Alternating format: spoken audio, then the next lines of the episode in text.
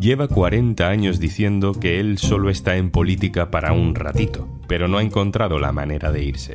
Ha sido un presidente popular, un fenómeno televisivo. La edad y las encuestas, ahora sí, le van marcando el camino de salida. Soy Juan Luis Sánchez. Hoy en un tema al día, las últimas elecciones, o no, de Miguel Ángel Revilla. Una cosa antes de empezar. Hola, Juanjo de Podimo, otra vez por aquí. Oye, ¿todavía no has probado nuestra aplicación Podimo? Entra en podimo.es barra al día porque te regalamos 60 días gratis. Dos meses gratis para escuchar los mejores podcasts y audiolibros. En Podimo.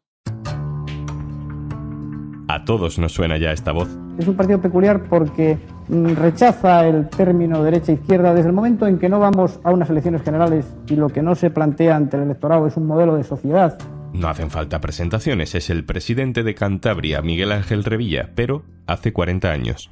Y en la Asamblea Regional lo que hay que hacer es invertir unos recursos de la manera mejor que beneficien al máximo posible de gentes, pues el concepto ideológico eh, está un poco fuera ya de nuestro planteamiento. Está promocionando su partido, el PRC, en el programa de televisión española La Clave.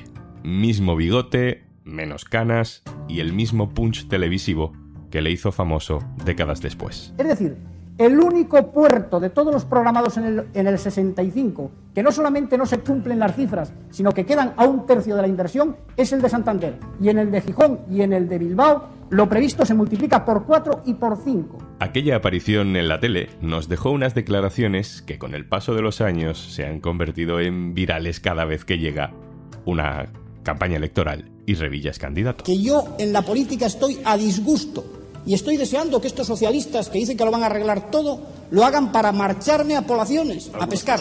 Así de claro. El primer día que se cumplan las condiciones que el señor Blanco anuncia que van a hacer, yo cuelgo mi chaqueta de político, porque la odio. Si yo fuera un político, no estaría en el Partido Regionalista. Me hubiera apuntado a alguno de estos grandes para llegar arriba, no en un partido donde encima me cuesta de mi bolsillo la mitad de lo que gano. Eso es así de claro. Estamos en 2023 y no, Revilla no se ha ido. De hecho, acabó siendo vicepresidente primero y presidente de Cantabria después. Hace poco le preguntamos en el diario.es cómo es eso, cómo es que sigue ahí si odia tanto la política. Nos respondió que él lo que quería era volver al banco donde trabajaba, pero que empezaron a votarle y que vaya putada que le hicieron, que él no quería. Eso dice, literalmente. Hablamos hoy de Revilla porque de todas las encuestas que se han ido publicando en campaña, las de Cantabria son las que más han sorprendido. El CIS dice, por ejemplo, que su partido puede pasar de primera a tercera fuerza. Él además ya ha dicho que tiene 80 años y que ya no volverá a ser candidato. ¿Lo dice ahora en serio?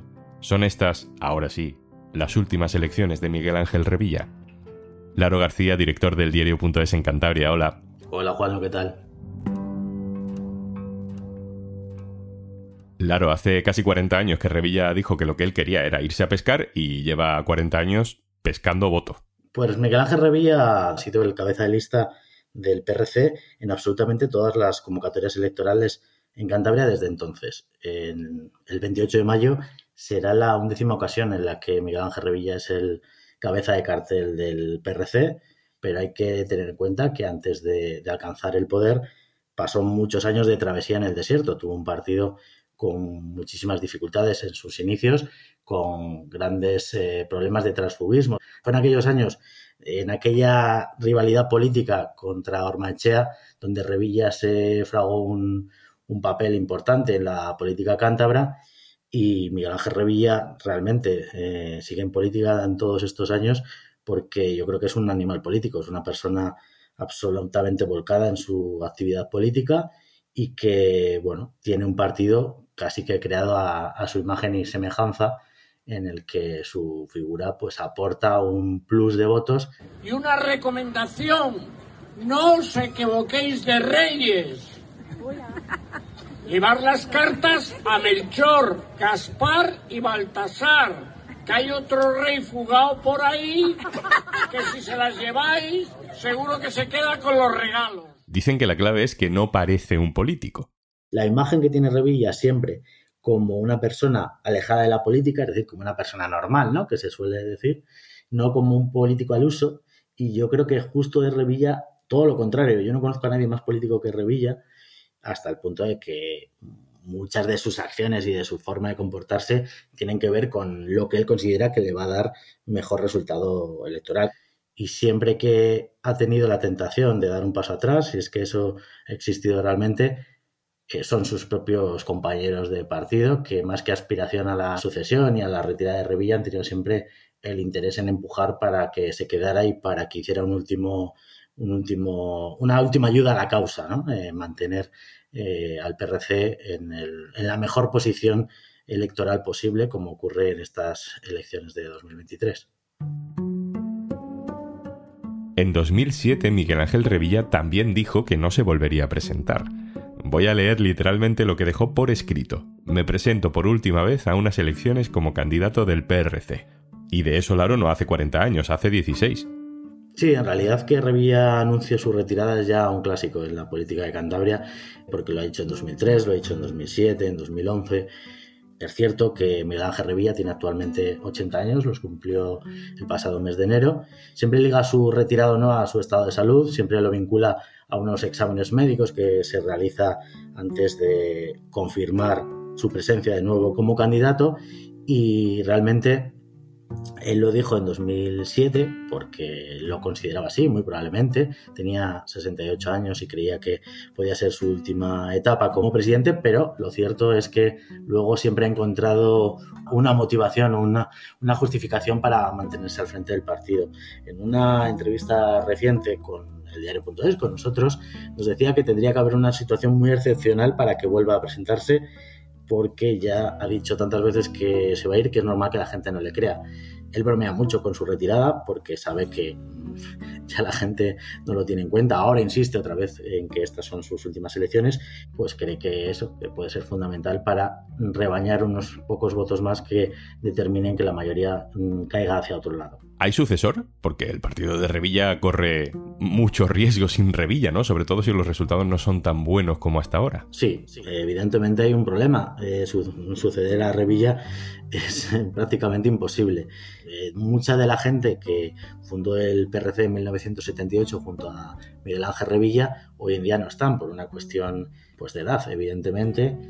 Es verdad que Revilla eclipsa porque ocupa mucho escenario, ocupa mucho foco y deja poco margen también de crecimiento a los demás. Y ahora mismo hay tres, cuatro personas que tienen una, una mejor posición, podríamos decir, ¿no? porque forman parte de su gobierno, eh, son sus vicesecretarios generales, sus tres vicesecretarios generales, especialmente, eh, Guillermo Blanco, Pablo Fernández y Javier López Marcano.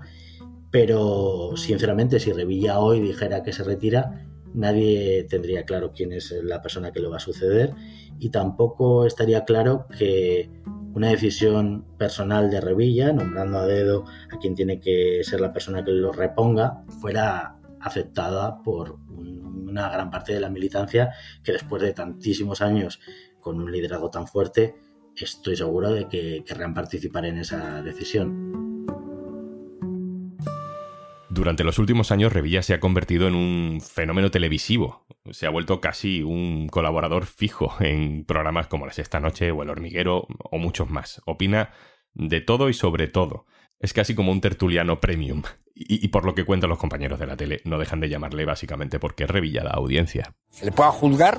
Lo que ha hecho el rey de Marruecos, lanzando como presión a niños al mar, está comprobado niños de cuatro años, niños algunos que venían eh, a espaldas con un flotador de las madres. Me parece la mayor bajeza, la mayor vileza. Claro, esa notoriedad televisiva de Revilla ha contribuido a que no se quiera marchar, se ha quedado un poco enganchado a esa popularidad nacional. No, no necesariamente. Eh, hay que recordar que Miguel Ángel Revilla está en el poder en seis de las últimas siete legislaturas. Eh, estamos hablando de una etapa muy larga de, la historia política de Cantabria y la única eh, legislatura entre medias en la que no ha estado en el poder fue la de 2011-2015, eh, después del tsunami del Partido Popular, que todos recordarán.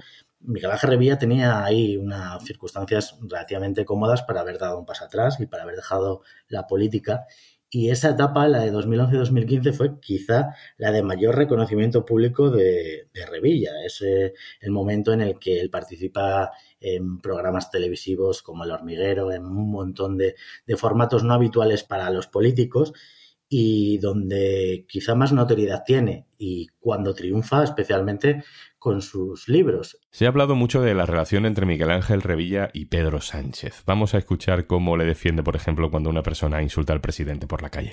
Me siento avergonzado de ti. a España es lo que tiene que hacer. ¿eh? Cago en día. Y no reírse de todos nosotros. Eso es lo que está haciendo.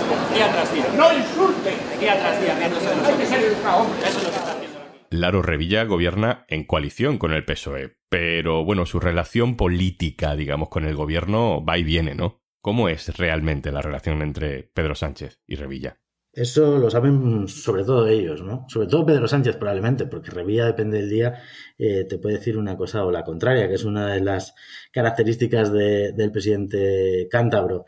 Sí que es cierto que Miguel Ángel Revilla y Pedro Sánchez tuvieron una muy buena relación personal en los inicios de, de Pedro Sánchez, tras su llegada a la Secretaría General del PSOE, y que además fue una de las figuras públicas y políticas que más lo apoyó cuando sufrió aquel asesinato político en Ferraz y Revilla fue eh, defensor en aquel momento del no es no que decía Pedro Sánchez a Rajoy, ¿no? cuando eh, se hablaba de, de, ceder en la investidura de Rajoy por el bien de España y para no volver a una repetición electoral. En aquellos momentos Revilla lo apoyó y tuvo una cercanía personal bastante, bastante grande e incluso, eh, bueno, hubo comidas y, algunos encuentros privados, pero sí que es cierto que a través de, la investidura fallida de, Pedro Sánchez, en la que el PRC vota no, es cuando eh, se rompe un poco la relación, ¿no? Y ahí eh, se produjo una ruptura política que estuvo a punto de romper el gobierno de Cantabria esta legislatura porque eh, hubo una amenaza de, salir eh, por parte de los consejeros del PSOE del Ejecutivo Autonómico y también hubo una ruptura personal porque Pedro Sánchez lo tuvo en cuenta y tuvieron un enfrentamiento bastante público y notorio. Decíamos que varias encuestas pronostican un batacazo electoral del PRC en estas elecciones del 28 de mayo. Revilla dice que él se ve mejor que Joe Biden, que no está mal tirado porque tienen exactamente la misma edad. Eh, Laro, ¿tú qué crees? ¿Serán las últimas elecciones de Revilla? Bueno, creo que todavía no hay que dar por enterrado a, Revilla, ni mucho menos a nivel político, porque las encuestas no suelen favorecer al PRC por distintas razones que Revillas trata de explicar estos días, porque lo que sí que es cierto es que se ha generado una cierta preocupación después de la sucesión de encuestas en las que los resultados no es que sean malos, es que pronostican eh, cerca de la debacle, con una pérdida de la mitad de sus diputados o con una pérdida muy importante hasta llevarle a convertirlo en tercera fuerza política en el caso de, del CIS, que es quizá la encuesta más negativa ¿no? para el PRC de estos últimos días.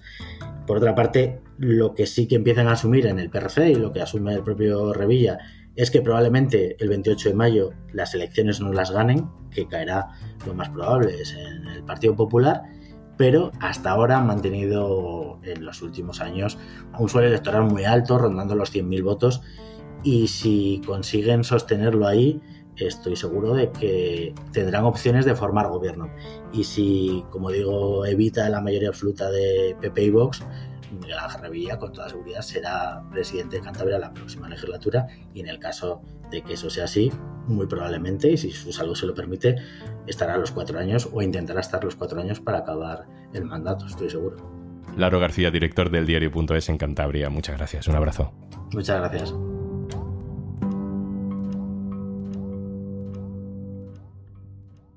Y antes de marcharnos... Porque escuchas, pero a veces también te gusta ver lo que ocurre en tus podcasts favoritos. En Podimo tienes un montón de contenido también en vídeo. Descúbrelos navegando por nuestros vídeo podcasts y no te pierdas ni un gesto de nuestras creadoras y creadores. Tienes 60 días gratis en podimo.es barra al día. Esto es un tema al día, el podcast del diario.es. Si te gusta lo que hacemos, necesitamos tu apoyo. Hazte socio, hazte socia en el diario.es barra socio. Este podcast lo producen Carmen Ibáñez, Marcos García Santonja e Izaskun Pérez. El montaje es de Pedro Nogales. Yo soy Juan Luis Sánchez. Mañana, otro tema.